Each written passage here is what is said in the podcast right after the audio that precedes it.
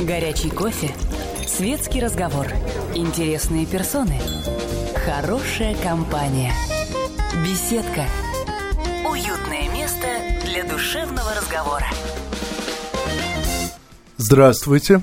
Позвонить в беседку вы, как всегда, можете по телефону прямого эфира 8 800 200 ровно 9702. И сегодня на ваши вопросы отвечает психолог Феликс Романович Морозовский.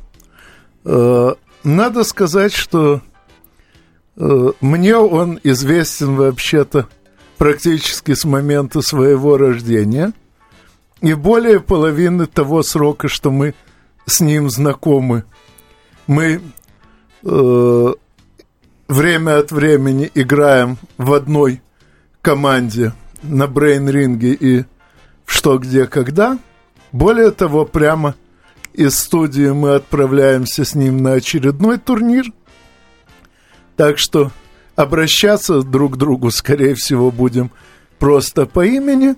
Но, естественно, здесь он э, не столько для того, чтобы отвечать на игровые вопросы, сколько для того, чтобы отвечать на ваши вопросы по своей основной специальности. А его специальность после примерно часа его рассказов о ней я рискнул сформулировать в двух словах бизнес-методист.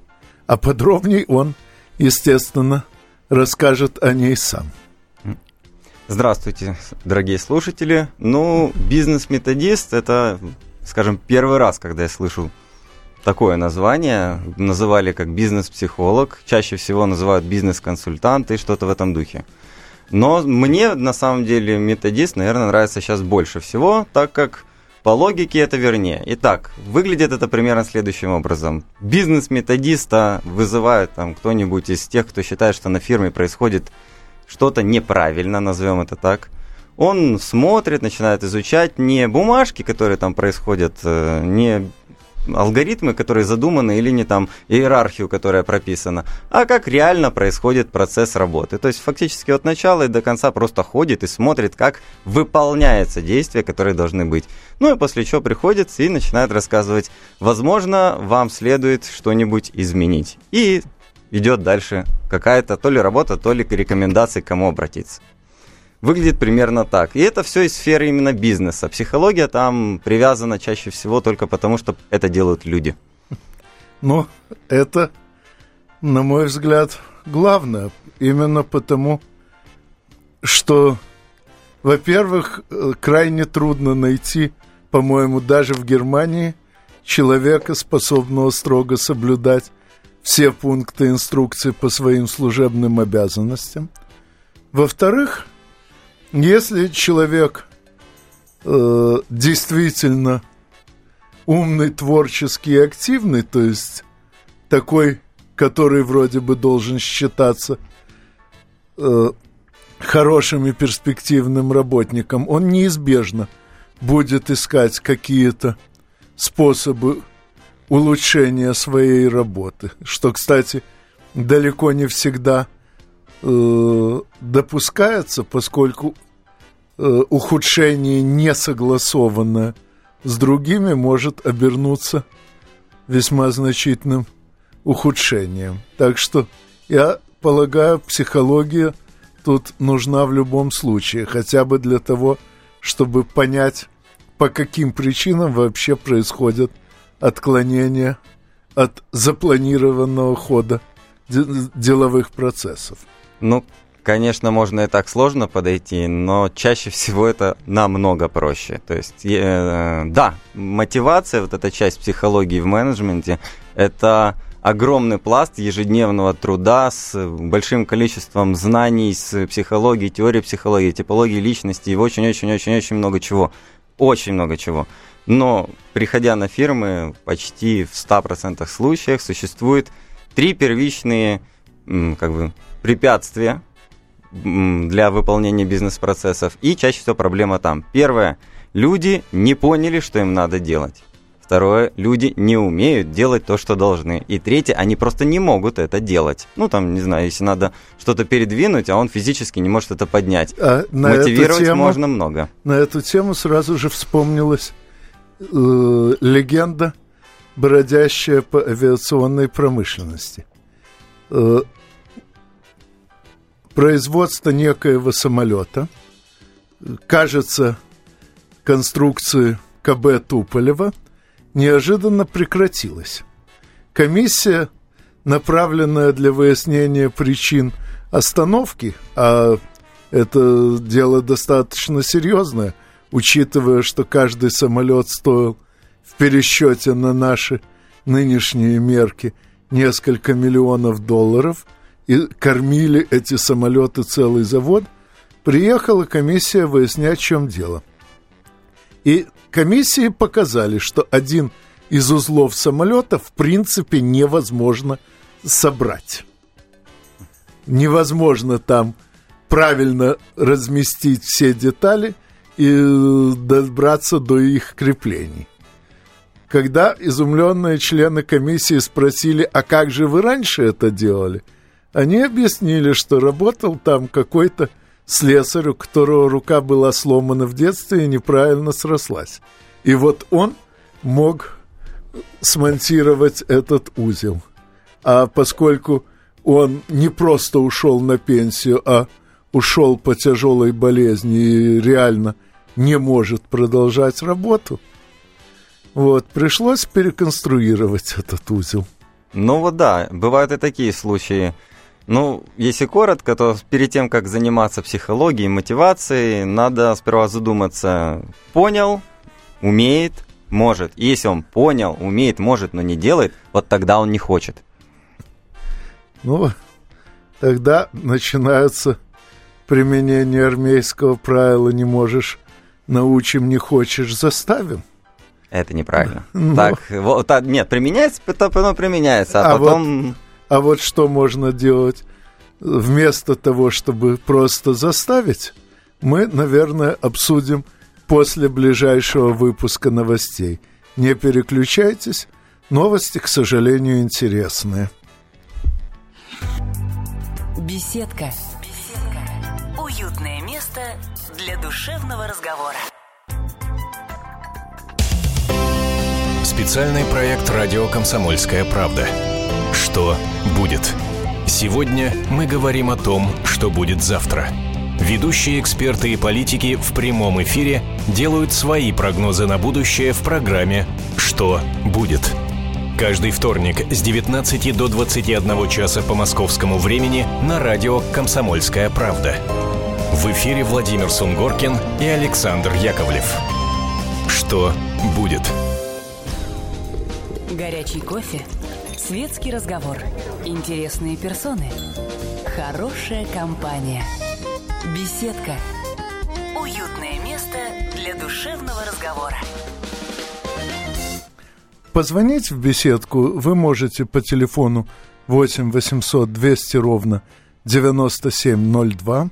На ваши вопросы сегодня отвечает психолог и бизнес-методист Феликс Романович Морозовский и перед новостями я ему задал вопрос, какие э, меры можно принять, если человек не хочет что-то делать, кроме армейского принципа «не можешь, научим, не хочешь, заставим».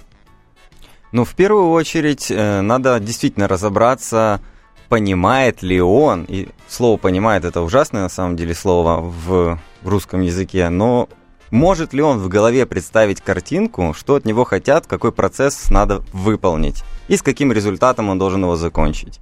Если она есть, то уже в, в принципе остается проблема только в может ли он это выполнить, и тогда, если и это все есть, начинаем задавать вопрос, что же его останавливает, потому что в принципе зарплата, э, в принципе зарплата и все остальные бонусы, которые он может получить, социальные и, и там э, скажем так, э, поддерживающие, то есть безопасность, все остальное, это его мотивирует, ну, удерживает, скажем так, выполнить хотя бы на 100%. Такой гигиенический фактор, что его наличие не делает хуже, и, в принципе, он бы работал. Вот, значит, существует какой-то демотиватор, который заставляет его не делать потому что он боится чего-нибудь, или оно ему не надо, или еще очень часто бывает, что я сделаю, а кто-нибудь следующий после меня это все завалит, результата никакого не будет, и все ничего не получат. Ну, например, когда э, процент э, от продаж делится не делится не на каждого продавца, а на всех вместе, а потом они его делят между собой там как-то. И тогда у него появляется, я-то продам много, там товарищ продаст мало, а получили мы одинаково, да что же такое? Так, ну прежде чем продолжать, ответим на вопрос. Геннадий, здравствуйте. Здравствуйте, Геннадий Стрий. Вот у меня вопрос к Феликсу Романовичу. Вот да. у меня жена, э, она директор ну, нескольких магазинов. Вот. И в силу своего характера, такого мягкого, такого дружелюбного, она вот себя как ведет? Вот, ну, у них хозяин, скажем так, он видит результата нет какого-то работы, да, что он хочет. Угу. Он, естественно, спрашивает с нее.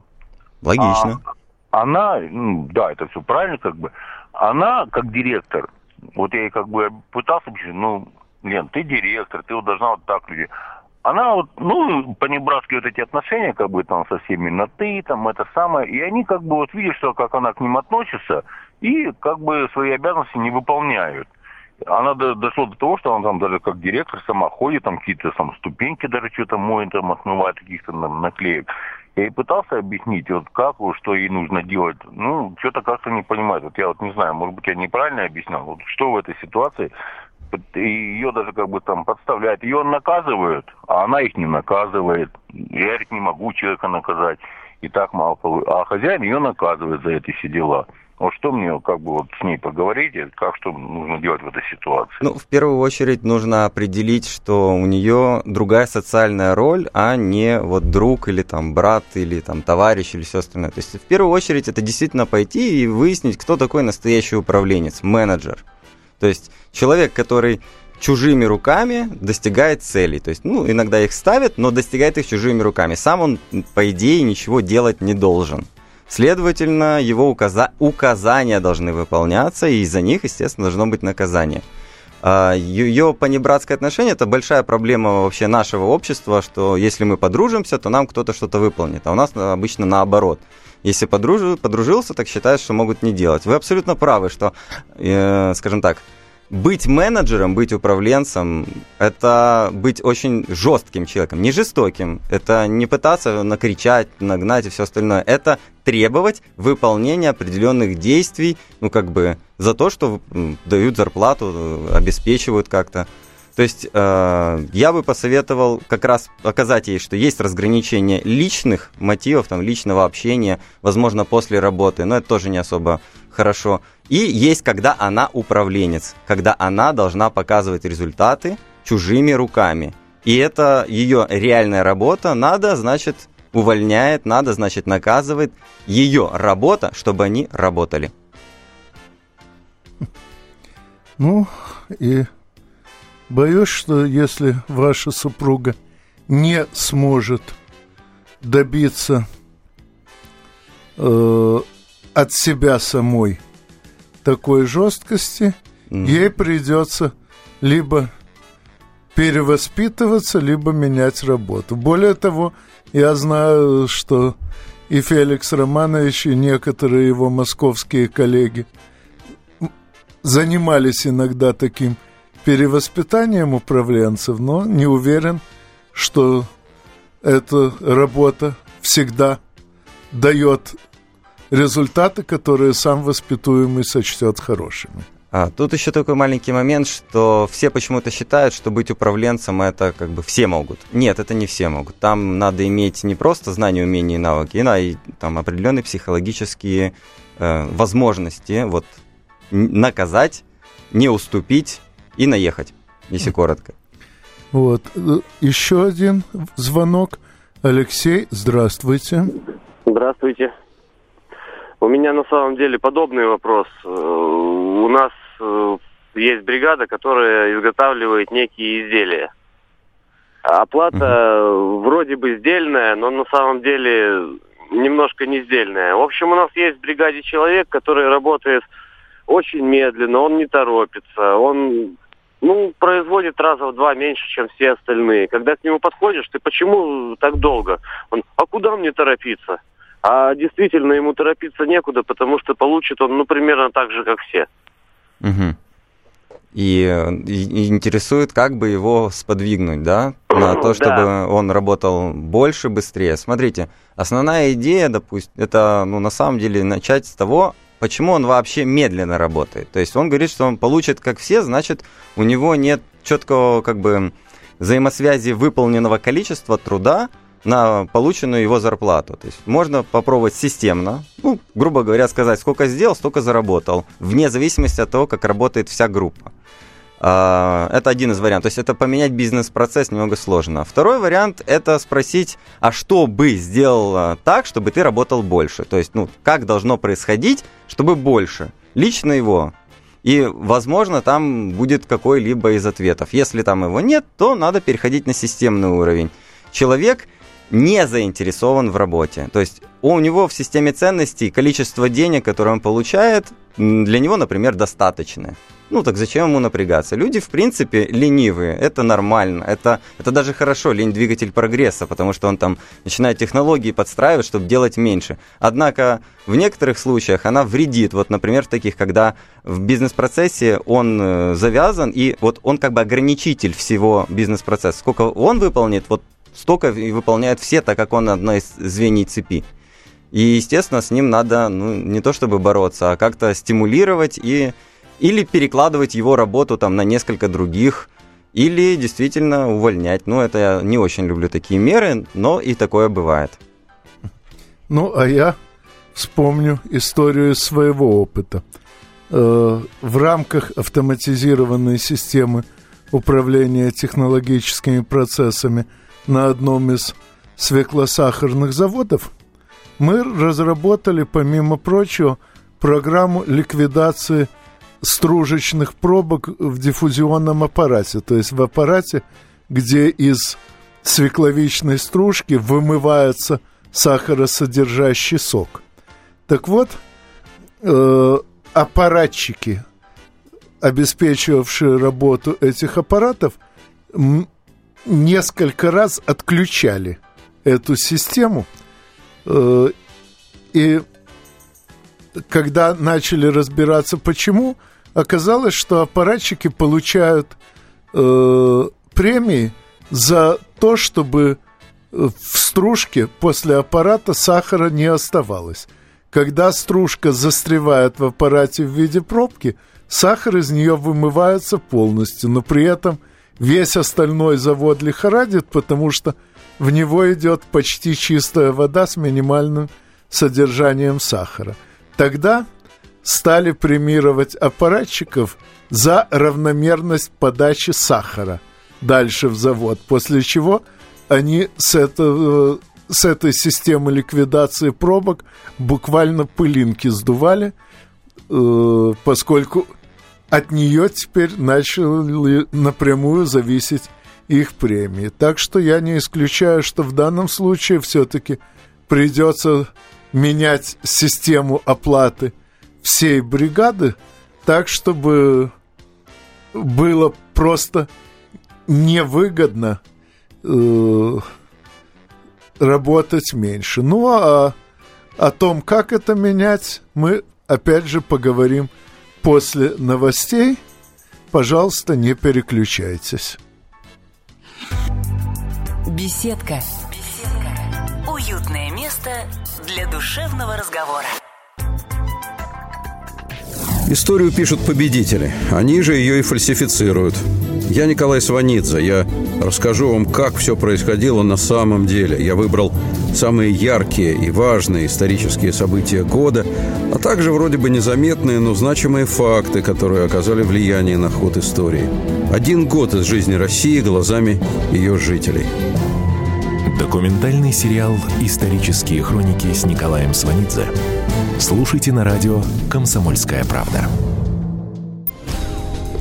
Горячий кофе, Светский разговор. Интересные персоны. Хорошая компания. Беседка. Уютное место для душевного разговора. Позвонить в беседку вы, как обычно, можете по телефону 8 800 200 ровно 9702. И сегодня на ваши вопросы отвечает психолог и бизнес-методист Феликс Романович Морозовский. Вот мы перед новостями обсуждали, как можно э, повысить мотивацию человека к исполнению служебных обязанностей, обсудили парочку чисто материальных способов и убедились, насколько разными они могут быть. Но я так думаю, что есть и способы более психологические, чем финансовые. Ну, чаще всего все-таки я советую как мотивационные. Немножко давайте раскрою тему. А, если брать такое с одной из самых популярных теорий Герцберга, есть гигиенические факторы в компании. Это на удержание их, это внешние факторы. Это политика компании, начальство, зарплата, ну, там удобство работы, такие. А есть мотивационные факторы, они внутренние. Это содержание работы, это, скажем так, мнение человека о его свободе, значимости в этой компании, о том, что он приносит в мир и все, все остальное. То есть для, самое простое – это для мотивации персонала убрать негативные гигиенические проблемы. То есть, если он получает мало денег, то как бы вы можете его уговаривать довольно долго, но через некоторое время ему все равно будет не хватать, так как основной его мотив работы с деньгами – это куда их потратить. То есть, если у него есть куда потратить больше, чем вы ему предлагаете, он будет искать, где бы как бы еще заработать, потому что ему надо. Вот. Однако, если содержание работы действительно там воодушевляет, то люди задерживаются даже на там, где им не надо. И, естественно, такое редко бывает – Первым-наперво, когда вы поговорили с человеком, узнайте, что ему не нравится на работе. То есть не то, за что бы он хотел работать, что бы он там сделал, если бы ему предложили еще, или как сделать еще денег, или как повысить его статус. А узнайте, что не так. И вот с этим в первую очередь надо работать, потому что ги- все мотивационные факторы будут разбиваться вот об гигиену. И, естественно, сильно-сильно вредить. Потом уже, когда он говорит, в принципе, все устраивает, только скучно вот тогда имеет смысл поговорить о его ценностях жизненных, семья, чем он увлекается, может он играет во что-нибудь, может он болеет за кого-нибудь, и, естественно, как-то э, предложить ему там какие-то бонусы в этом варианте, билеты куда-нибудь бывают предлагают, бывает дарят ракетку теннисную или что-то в этом духе. То есть подойти более индивидуально, а не с точки зрения такого как бы, ну, это человек, значит, ему подойдет все, что подходит любому человеку. Ну, и Э, поделюсь еще все-таки опытом материального э, стимулирования. Вот сейчас часто говорят, что в Советском Союзе колхозники работали за палочки. Имеется в виду, что э, при учете работы э, бригадиры, учетчики и прочие организаторы трудовой деятельности просто отмечали условными штрихами в своих блокнотах отработанные каждым сотрудником трудодни. Но прежде всего сами эти трудодни были на самом деле очень разными. Э, известно было, скольким дням простейшего труда соответствует та или иная более сложная выполняемая работа. Понятно, что работа, допустим, э, агронома и пахаря, работающего по указаниям агронома, имеет разную сложность и э, по-разному влияет на конечный результат. Вот, но потом, э, по итогам года, когда были из всего заработанного артелью, а колхоз это именно артель. Он принадлежал всем, кто в нем трудится. Так вот, когда из сделанного артелью производились все обязательные выплаты, это налоги, это оплата труда смежных организаций, например, машино-тракторных станций, выполнявших механизированные работы по заказу колхоза. Это отчисление на дальнейшее развитие э, предприятия в целом. Вот весь остаток делился между всеми участниками пропорционально этим самым трудодням. Таким образом, каждый оказывался заинтересован и в максимальном объеме собственной работы, и в максимальном конечном результате. И это, кстати, изрядно способствовало тому, что люди старались учитывать интересы, так сказать, смежников по технологической цепочке. Впоследствии это попытались внедрить и в промышленности, но поскольку там сложности разнообразия труда намного больше, пока эксперименты не дали такого результата, который можно было бы однозначно рекомендовать как самый эффективный. Ну, неплохой вариант, в принципе. А, как бы завязать работу, сделать вид, как будто вся отрасль это одна компания. Это вполне себе идея. А, потому что это действительно взаимосвязанные действия, взаимосвязанный процесс, работающий на один результат. И если по факту они отличаются только владельцами.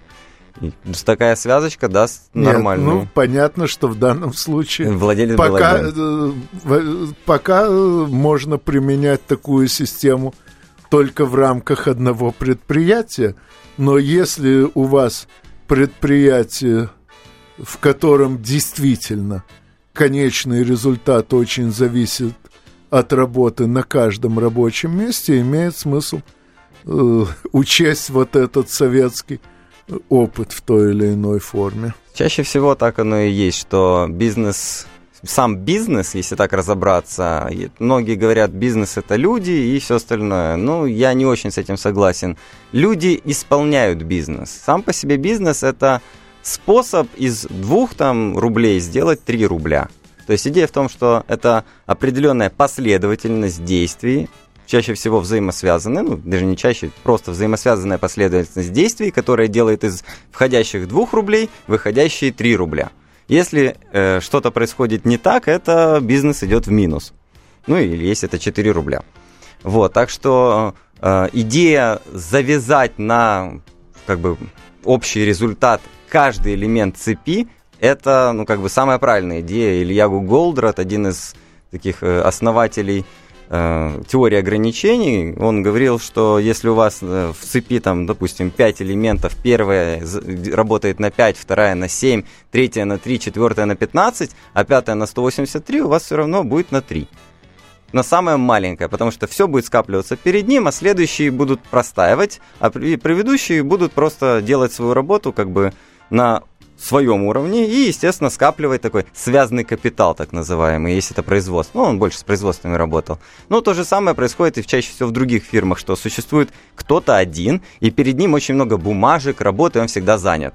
И вот чаще всего это и есть слабое звено, узкое горлышко, как он называл. А, и имеет смысл, чтобы получить общую прибыль компании, ее как бы расширять или там как-то распределять. В общем, э, работать не с какими-то отделами конкретно, а со всей системой. Как это врачи говорят, не лечить э, орган, а лечить человека. Примерно так. Ну, к сожалению, иногда действительно бывает так, что э, координировать деятельность всей системы э, должен именно один человек.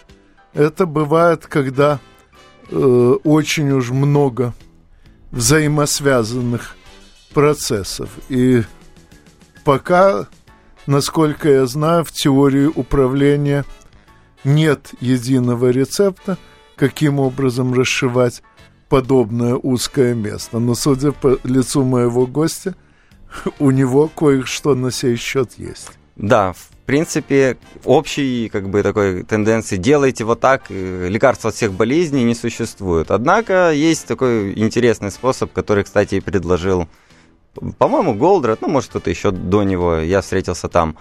А, получается, что мы берем не там примерно должностную инструкцию, которую он должен выполнить, а прописываем вот как оно есть на самом деле обычным русским языком, без вычурных слов типа эффективность, качество и все остальное, которые слова, у которых нет однозначного отражения реальности. А прописывается, вот он встает, берет бумажку, заполняет ее такими-то буквами, ну и пример там дается, отправляют ее туда, делает это, делает то. То есть прописывается четко, конкретно, что он будет, ну, что должно быть выполнено. После чего смотрится, для этого нужна высок, высокая компетентность или низкая. Если низкая, то выполняет кто-то другой подешевле. Если высокая, значит оставляется ему.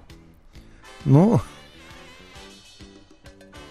а после новостей вы узнаете о других методических приемах. Не переключайтесь. Беседка. Беседка. Уютное место для душевного разговора. 1418 дней и ночей.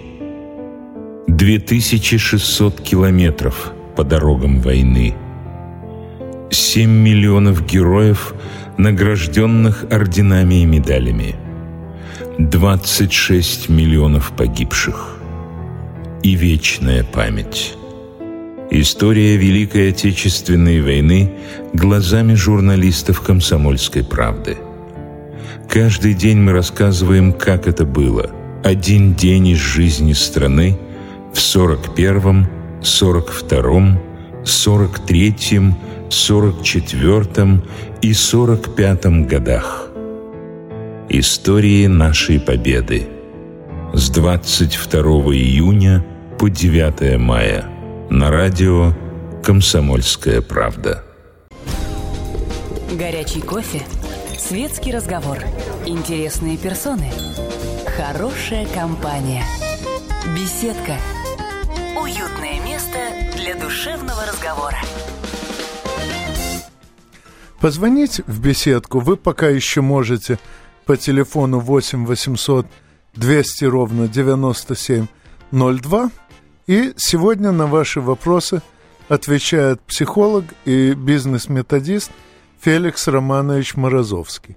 И мы с, ним обсуждаем разные аспекты выстраивания деловых процессов.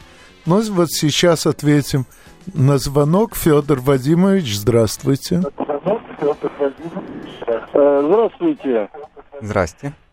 Э, я хочу э, задать такой вопрос. Э, вы можете рассмотреть такой вопрос, как компенсация? Компенсация за что? Или просто компенсация? Просто компенсация, да. В принципе, почему бы и нет? Это один из методов страхования, смотря компенсация кому. Если это Э, например, гарантии для клиента, то там указывается в договоре, что в случае невыполнения каких-либо пунктов компания гарантирует. То есть идея в чем? Наш продавец, э, на самом деле, как говорится, покупает у продавца, но потом за товар отвечает компания. То есть ему надо вот э, как-то гарантировать, что если, не знаю, если мы продаем плитку и мы ее разбили, то человеку компенсирует что-либо.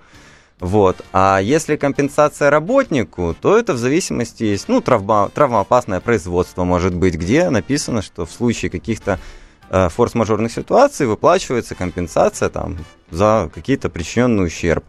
Вот. То же самое компенсация можно назвать, что штраф для, ну, для руководителя оштрафовать работника, это компенсация ему, как руководителю, за невыполнение каких-либо Э, договоренности с работником. Он не выполнил свою часть сделки, следовательно, он должен компенсировать затраты на, э, в общем-то, простой или что-нибудь в этом духе. То есть компенсация, в принципе, довольно часто э, используется в бизнесе, просто называется другими словами. Так, у нас еще звонок. Михаил, здравствуйте. А, здравствуйте, добрый вечер. Добрый. У меня такой вопрос. А вот вы приводили пример с колхозом, но, как известно, человек вот чисто психологически мыслит от уже достигнутого. То есть а тут мы сталкиваемся с ситуацией, которая рассматривалась еще в конце первой половины XIX века, так называемая динамика роста популяции.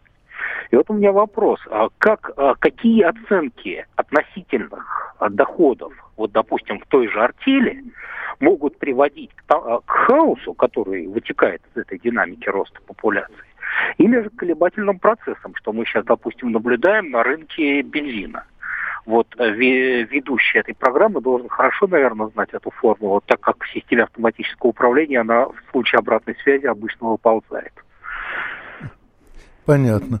Ну, насколько мне известно, цены э, бензина в Российской Федерации э, определяются процессами, имеющими очень мало общего – с сотрудничеством в рамках производственной артели.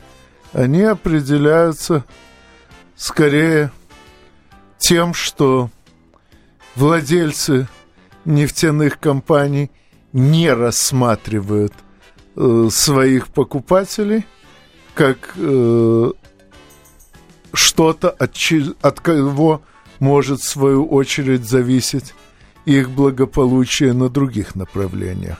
Грубо говоря, э, благосостояние нефтяной компании лишь в очень малой степени зависит от транспортных расходов на подвоз всего необходимого самой компании и ее сотрудникам.